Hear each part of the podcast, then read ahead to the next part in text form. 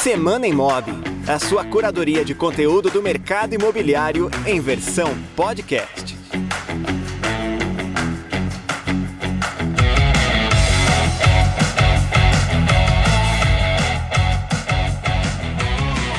Olá, seja muito bem-vindo, bem-vinda ao Semana Imob, o podcast do Imob Report, que toda semana comenta as principais notícias sobre o mercado imobiliário. Eu sou Michel do Prado, Head de Educação da Cúpula e também do Imob Report, e sigo com você hoje neste novo episódio para comentar alguns conteúdos que foram selecionados pelo nosso time de jornalistas e também que foram bastante acessados pela base de leitores dos nossos canais de conteúdo.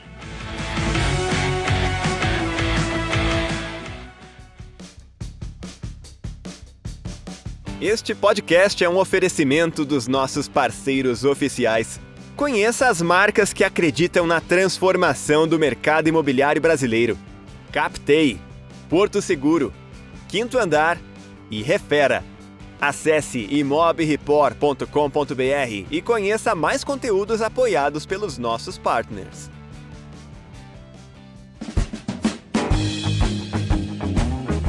Hoje nós vamos falar sobre algumas notícias que circularam na edição número 193 da nossa newsletter, que circulou no dia 29 de novembro. Nessa edição, a gente procurou trazer um olhar sobre um aspecto bastante característico desse momento que a gente está vivenciando de pós-eleições, que é uma certa onda de pessimismo que tem se abatido entre os donos de imobiliárias por conta de incertezas quanto à transição de governo.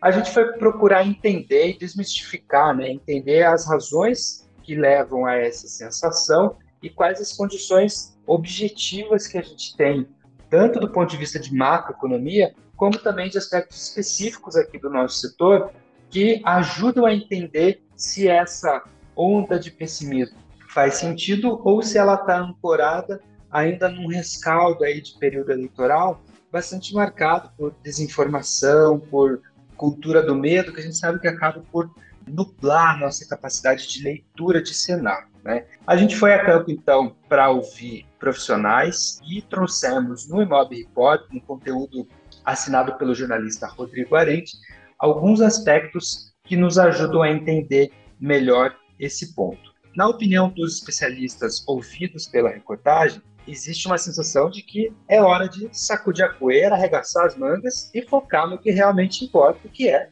viabilizar negócios com criatividade, apostando na qualificação de argumentos para contornar objeções. Objeções aqui é uma palavra-chave importante, né, gente? Você que atua com vendas, seguramente teve aquele cliente que quis segurar uma negociação, uma assinatura de contrato, pensando na eleição, né? Nós aqui no Imob ouvimos diversos relatos nessa linha, a ponto de ter clientes exigindo cláusulas no contrato que, dependendo do resultado das eleições, o negócio poderia ser interrompido. Tem também aquelas pessoas que acabaram até se aproveitando dessa situação para postergar a decisão. Tem aqueles que, de fato, estão inseguros quanto aos rumos que a economia vai tomar com uma mudança de governo, como a que a gente vai vivenciar agora nessa virada de ano, é, e que, movidos por essa insegurança, acabaram optando por interromper negociações que vinham acontecendo. Vou destacar aqui a visão do Daniel Claudino, que é analista de mercado imobiliário consultor sênior da Cúpula, o Claudino diz assim que o pessimismo em época de eleição é um fenômeno mais psicológico do que prático. Isso porque, na visão do Claudino, não tem grandes mudanças em vista na política econômica que justifiquem essa depressão, como ele diz, no mercado imobiliário. De acordo com o Claudino, é bastante perceptível que parte do próprio mercado ficou com alguma frustração por conta das eleições, mas vale lembrar, né, quem escolhe gastar energia em se frustrar acaba abrindo oportunidade para que outros profissionais com mais sede tomem campo, acabem absorvendo esses clientes, né? A gente sabe que por característica né, do nosso mercado, a gente está falando aqui de um setor é bastante resiliente a crises, porque a demanda que existe no mercado imobiliário ela é permanente, contínua. No caso do Brasil, temos um mercado bastante vigoroso, né, com uma demanda bastante grande por novos imóveis. E aí o Claudino coloca né, que, na visão dele, os profissionais que são mais criativos, que procuram alternativas, esses sabem que o dinheiro não acaba, ele apenas muda de mãos, assim como o poder também muda. E essa visão, né, que o Claudino traz, ela é compartilhada por profissionais de destaque aí na área de vendas de imóveis do Brasil,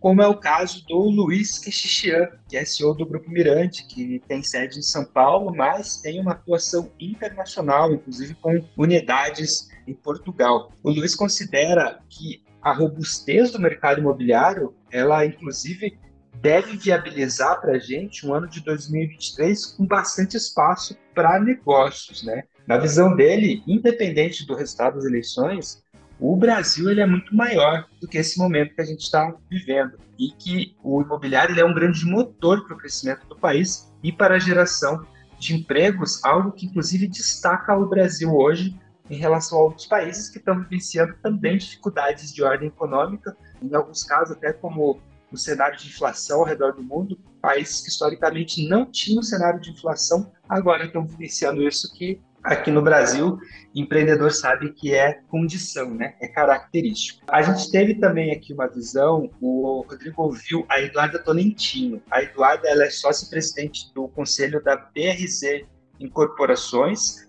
A gente sabe que a BRZ tem uma atuação grande no mercado popular, né, de habitação popular, e que foi um segmento que teve bastante desafios aí nos últimos anos, muito em razão da escalada de preços dos materiais de construção. E ainda assim, o que a Eduarda traz é de que, com esse cenário político definido, a equipe de transição do presidente Lula eleito tem defendido a inclusão de novas formas de produção de moradias para baixa renda, para além do programa Minha Casa Minha Vida.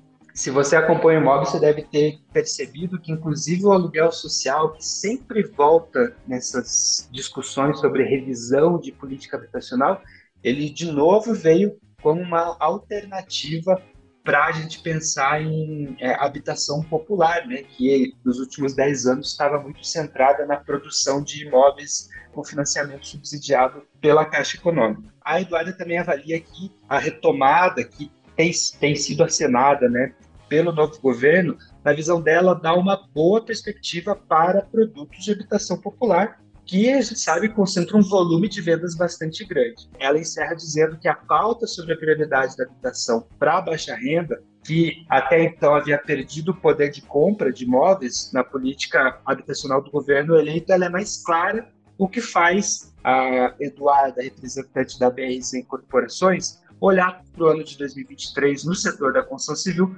também com certo otimismo. O conteúdo publicado pelo Arende também traz a visão de profissionais que vão dar dicas práticas de como contornar objeções ligadas à economia. E aí vale fazer um destaque, né, gente? Assim, a gente está acompanhando as movimentações da equipe de transição e tem muito de balão de ensaio nesse momento, né? É, é bastante claro que alguns nomes são ventilados como uma tentativa até de testar a receptividade do mercado, a receptividade das instituições. Então, de alguma maneira, dá para dizer que o nível de instabilidade nesse momento ele é esperado. E aí, a partir disso, então, esses profissionais indicam para a gente alguns aspectos, alguns argumentos que podem ser utilizados por corretores que estão vivenciando essa dificuldade. Eu convido você a acompanhar esse conteúdo conteúdo bastante extenso, mas bastante profundo, disponível lá no portal do Imob Report para você conferir na íntegra. Você tem uma nova mensagem. E não é qualquer mensagem. É a news semanal do Imob Report, a newsletter mais completa do mercado imobiliário.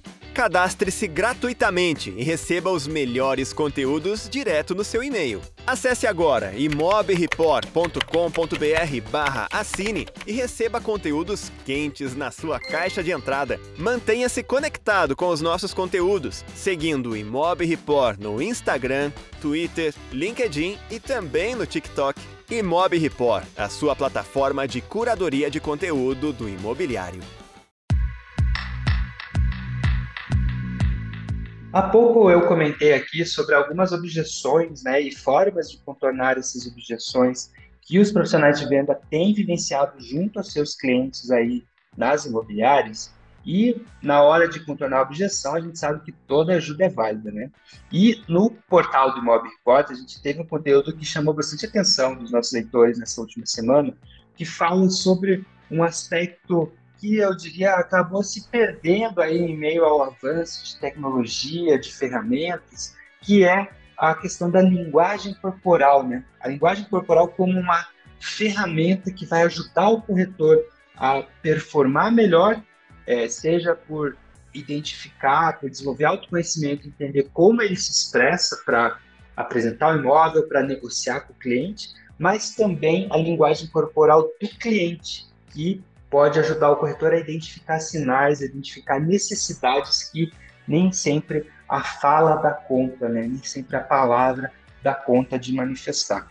E para comentar esse conteúdo que fala sobre linguagem corporal e que traz dicas aí para os profissionais de vendas, o Imob recebe, o Semana Imob recebe a jornalista responsável por esse conteúdo, a Fernanda Bertonha, que faz parte do time do Imob.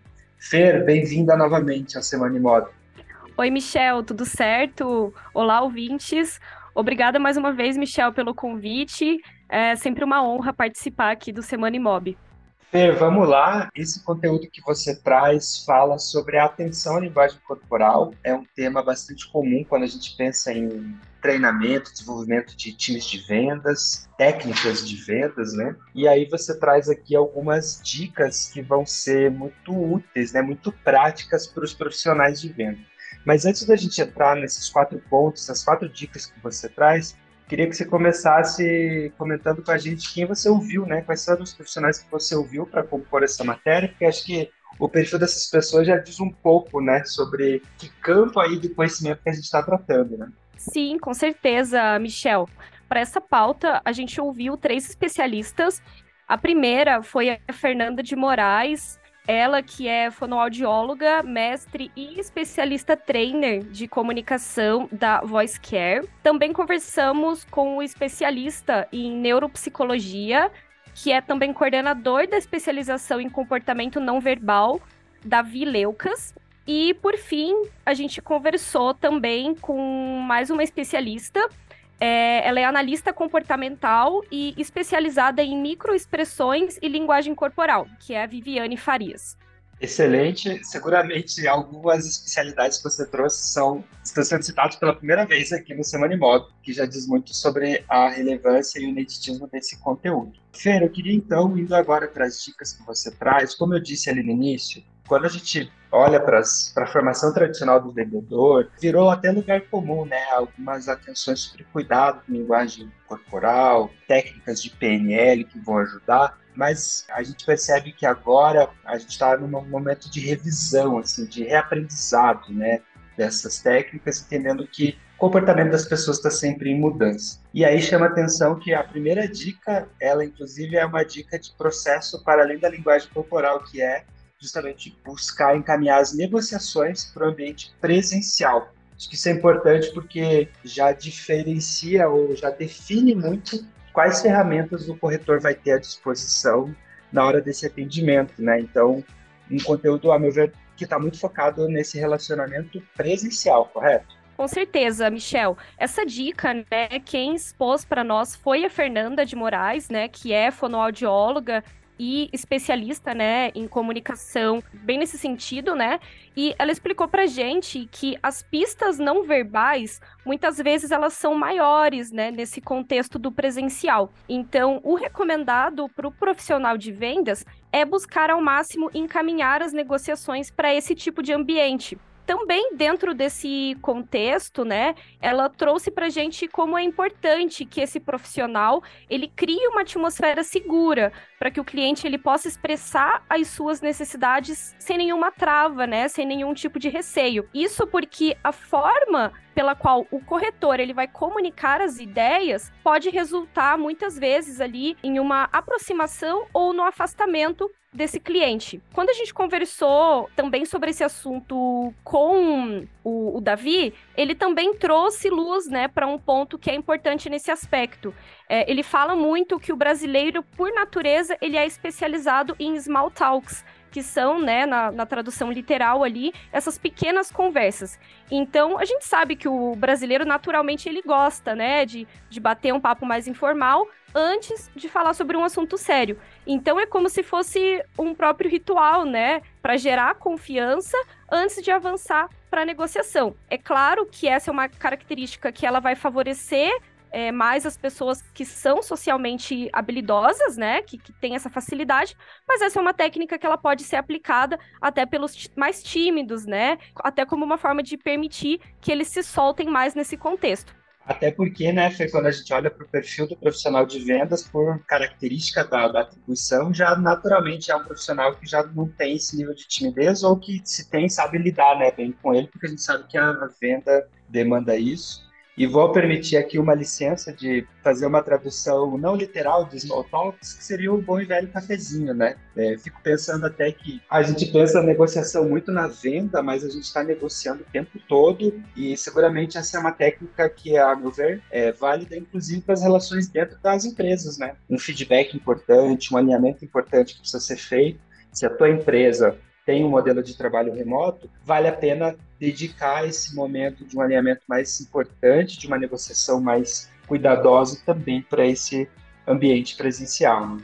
E aí, Fer, a gente tem, é, a meu ver, também conectado com esse primeiro ponto de encaminhar as negociações para o ambiente presencial, que é esse cuidado especial com a atenção, né? Quem vai negociar, o vendedor que vai fazer esse atendimento com o cliente, ele precisa estar de olhos e ouvidos muito atentos, né? Os profissionais que você ouviu ali para esse conteúdo mencionam isso como atenção e escutativa são pontos-chave.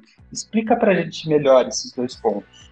Com certeza, Michel. É, os comportamentos, né, que têm ligação com a atenção, eles acabam sendo os mais valiosos na hora de influenciar positivamente uma negociação. Isso, assim, se dá por um aspecto do ser humano mesmo é natural da nossa essência que a gente esteja, né, sempre em busca de sinais de interesse e aprovação, né, o que vale aí para todos os tipos de relações e em uma negociação de vendas não seria diferente, né? Porque quando a gente fala na compra de um imóvel, essa ela é uma decisão que ela envolve muita coisa, né? Ela envolve sonhos, envolve o lugar onde uma família vai se estabelecer, onde uma família vai morar. Então tem desejos, tem expectativas, né? É, aspirações envolvidas. Então é importante que o profissional ele entenda que o comprador ele precisa se interessar não só pelo imóvel, mas também pelo corretor. É importante nesse sentido que o profissional ele faça com que o potencial cliente ele entenda de que ele é o alvo de toda a sua atenção. E como você faz isso, né? Não tem como você convencer uma pessoa de que ela é importante, de que ela tem sua atenção, simplesmente dizendo, né, isso para ela, mas sim demonstrando. E uma das melhores formas de fazer isso é com o próprio corpo, né? E é exatamente nesse sentido que até os profissionais que a gente conversou, né, o próprio Davi traz muito essa questão ao longo da nossa matéria, de que a gente pode começar a criar essa conexão do olhar e da escutativa com um bom cumprimento, né? Um bom cumprimento e, e, enquanto você fala, eu me lembro aqui de algumas lições que a gente aprendeu com a Karine, que é consultora aqui da Cúpula também, ela é diretora de atendimento e a Karine vem encampando uma bandeira muito importante dentro do mercado imobiliário, que é a comunicação não violenta. E uma das premissas básicas desse trabalho de tornar nossa comunicação mais amigável é justamente ouvir para entender, né? Ouvir para entender e não ouvir para responder. É, muitas vezes nessa sanha, né, de querer partir para um próximo passo, de terminar a reunião no tempo para é, cumprir é, combinado, a gente acaba deixando de ouvir o cliente e a gente sabe que nessa hora de deixar de ouvir pode passar ali uma chave que vai abrir uma porta importante para esse cliente ali na, ao longo da negociação, né? Com certeza, Michel. Até esse foi um tópico que a gente abordou muito nessa pauta, que muitas vezes a gente vê a negociação como algo muito empresarial, mas na hora de efetivá-la ali com o comprador, principalmente quando se trata né, da compra de um imóvel, a gente tem que se lembrar que estamos falando pessoas com pessoas, né? Ok, sim, uma pessoa que representa uma empresa, mas antes de tudo, ela é uma pessoa, e eu acho que isso expõe muito né, a importância da linguagem corporal né, nesse contexto da negociação. Perfeito. Bom, a gente falou aqui sobre a importância do relacionamento pessoal, falamos aqui sobre a importância da escutativa, de ouvidos atentos, e vamos falar agora sobre um outro sentido que também é muito importante para esse momento da, da negociação, que é o olhar. Né? O olhar cumpre um papel muito relevante E me chamou a atenção no conteúdo que você fez, é que tem ali um dado trazido pela Viviane de que a gente, né, os seres humanos, levamos em média 0,7 segundo para olhar para uma pessoa e criar uma primeira opinião sobre ela. O que é muito rápido, se a gente for pensar, estamos falando de menos de um segundo, mas o que reforça a importância de é, ter um cuidado aí com todos os sentidos, né, durante essa conversa. É exatamente isso, Michel. O impacto que a gente projeta no outro, ele é fortemente influenciado pelo olhar. A, a Fernanda, né, fonoaudióloga que a gente conversou, ela reforça como é praticamente impossível a gente transmitir convicção estando com um olhar disperso. Assim como também é constrangedor, né? Quando a gente está conversando com alguém que olha fixamente, né? Sem, sem nenhuma pausa no olhar. E até dentro desse contexto pode surgir, né, a dúvida. Como que a gente pode então fazer para dosar esse olhar, né? E a resposta é com bom senso e com foco nos momentos altos da negociação. Então, nesses momentos, né, em que o cliente ele se mostra mais interessado, é muito importante que o profissional de vendas não hesite em olhar demonstrando toda a sua convicção com ele. É, adaptação também é, é muito importante nesse contexto, né? Afinal, cada pessoa é um universo muito particular, né? Principalmente quando a gente trata desses sentidos que são muitas vezes inconscientes, né?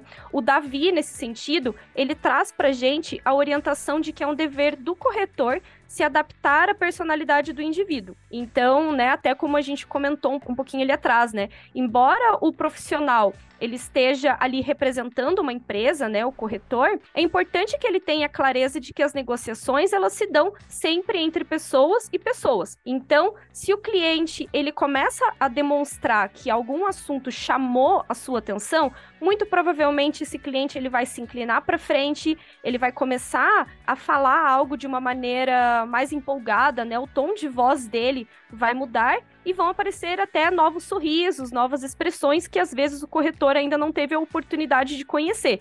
E nesse momento é muito importante que ele invista no contato visual, focando também, é claro, né, naquele assunto que despertou o interesse do indivíduo, comentando e demonstrando que ele está atento àquilo. O próprio fato, né, que a Viviane, que você comentou, né, sobre a gente levar menos do que um segundo para olhar para uma pessoa e já criar uma primeira opinião sobre ela, eu acredito, né, que já seja mais um motivo para a gente apostar tão fielmente, né, no poder de um olhar seguro. Perfeito. E aí, para finalizar, eu fico pensando aqui, a gente falou sobre dicas de profissionais de neuropsicologia, da fonoaudiologia, é, falando sobre alguns aspectos de como funciona o nosso corpo. E aí, para quem está nos ouvindo, isso pode parecer algo não necessariamente inato né, nessa pessoa, mas acho que é importante colocar que tudo nessa vida é treinável, né? Inclusive essa capacidade de fazer um melhor uso do nosso corpo e da capacidade de leitura do corpo e da expressão do outro, que é o que a gente está falando aqui desde o início, para promover melhores negociações, né? É isso mesmo, Michel. É, os gestos e a nossa fala são completamente inseparáveis, né? O Davi reforça que exatamente nesse sentido que quando a gente treina fazer um gesto que não condiz com o nosso estilo, ou seja, um gesto que a gente não está habituado a fazer no dia a dia, há uma forte tendência de que se manifeste ali uma diferença entre o fluxo da nossa fala e do gesto, né? Por ter sido algo tão treinado e tão desconexo, né? Da, da nossa personalidade. Então, e esse processo é interessante porque ele acontece de uma, uma forma muito inconsciente. Só um adendo nesse ponto, Feira, isso fica muito evidente em naquelas clássicas cenas de análise quando a gente vê uma pessoa que está mentindo e está dizendo uma coisa com a fala, mas a cabeça está negando o tempo todo. Com certeza. Quem está mais habituado né, a, a prestar atenção e compreender esses sinais inconscientes da, da, linguagem corporal, isso fica muito claro, né? Até existem algumas regrinhas, né? De, ah, quando a pessoa tá, tá mentindo, ela olha para um lado, olha para o outro. É claro que até os profissionais reforçaram muito com a gente ao longo dessa pauta de que não há necessariamente uma regra em relação a isso, mas é preciso tomar muito, muito cuidado, porque quando a gente treina muito, né, um, um gesto que, que não tá no nosso, na nossa essência, que a gente não costuma fazer no dia a dia, há realmente esse perigo da gente até é, transmitir uma desconfiança para o cliente, né? Então, ok, se o objetivo é implementar novos gestos né, na sua fala, é importante que isso seja feito aos poucos, com cautela e treinado, né, preferencialmente fora né, do, do ambiente ali com o cliente. Porque se, se não houver é, esse treino, os gestos podem acabar ficando muito distantes do que está sendo falado e inconscientemente isso pode ser compreendido pelo potencial cliente como uma insegurança na sua fala ou até uma desconfiança e pior, né, como você ressaltou, até uma mentira. Até então, para fechar esse tópico, Michel, uma dica dos profissionais para evitar sair pela culatra, né, é aperfeiçoar aquilo que o profissional de vendas já tem na sua personalidade, ou seja, algo que ele já é, que ele já está acostumado a ser, né? Então, aos profissionais que nos escutam, a dica final é perceber o seu estilo de gesticular e também de falar, né, nesse conjunto e investir nisso, né, ao invés de tentar assumir ali um novo personagem.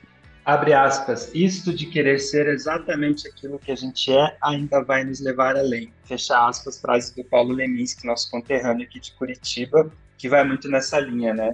Antes de criar um personagem, aproprie-se daquilo que você é, né? Potencialize isso e seguramente o resultado vai ser mais assertivo. Fer, quero te agradecer pela sua presença aqui no Semana Imob e lembrar quem está nos ouvindo que esse conteúdo aqui que a gente comentou, ele é apenas uma parte de um material bem mais completo produzido pela Fernanda para o Imob Vendas, que é o nosso produto de segmento com conteúdos focados para os profissionais de vendas vocês puderam ver aqui a profundidade desses conteúdos, né? Para cada edição que vai ser produzida e a gente tem um conteúdo novo por semana, a Fernanda vai a campo ouvir profissionais, vai trazer dados para consolidar um relatório bastante completo e relevante que vai fazer diferença para sua operação. Então, aproveito também para fazer o convite, né? Se você se interessou por conteúdos como esse, assine lá o Imob Vendas. Você pode fazer, inclusive, um teste grátis para receber o nosso conteúdo e ficar por dentro sempre de novidades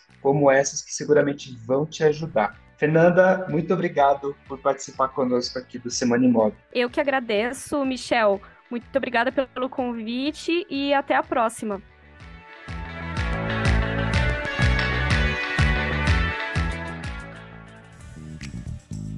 Não fique de fora dos debates mais importantes do mercado de aluguel brasileiro. Assine o Imob Aluguel e tenha benefícios exclusivos que vão te ajudar na tomada de decisões da sua imobiliária. Participe de um grupo exclusivo com imobiliárias como a sua para trocar experiências.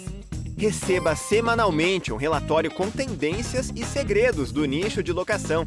E participe ainda do nosso webinar exclusivo para assinantes, que acontece todos os meses. Acesse agora imobialuguel.com.br e assine gratuitamente por 7 dias.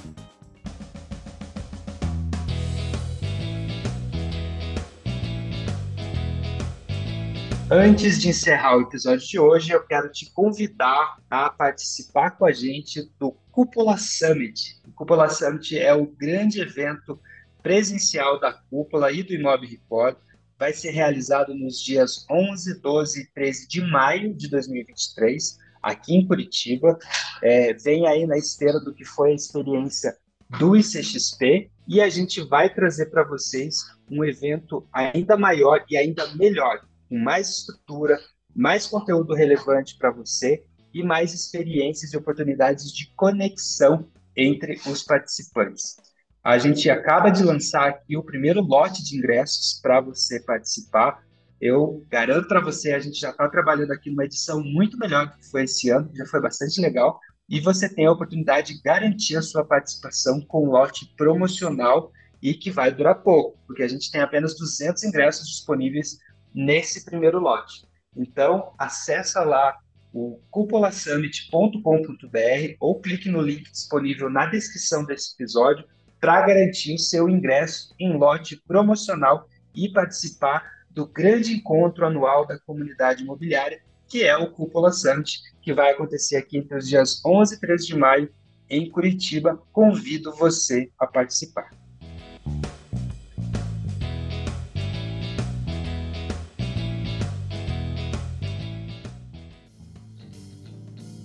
Quem atua com imóveis de alto padrão não pode ficar parado no tempo.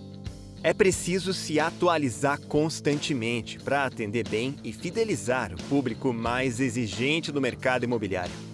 Para isso, assine o Imob Alto Padrão e receba atualizações semanais com tendências, dicas e novidades de quem vive o nicho mais lucrativo do imobiliário. Mantenha-se bem informado e aprimore-se como corretor ou corretora para vender mais e melhor. Acesse agora imobaltopadrão.com.br e assine o Imob Alto Padrão por menos de 10 reais por mês. E com isso eu encerro o episódio de hoje, agradecendo pela sua audiência e convidando você a estar conosco novamente na próxima semana para mais um Semana Imóvel.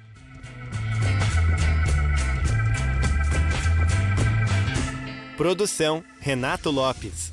Edição por Dice Masters Podcasts e Multimídia. Voz nas vinhetas e spots Rodrigo Arende. Projeto gráfico Alexandre Lemos. Realização Imob Report e Cúpula.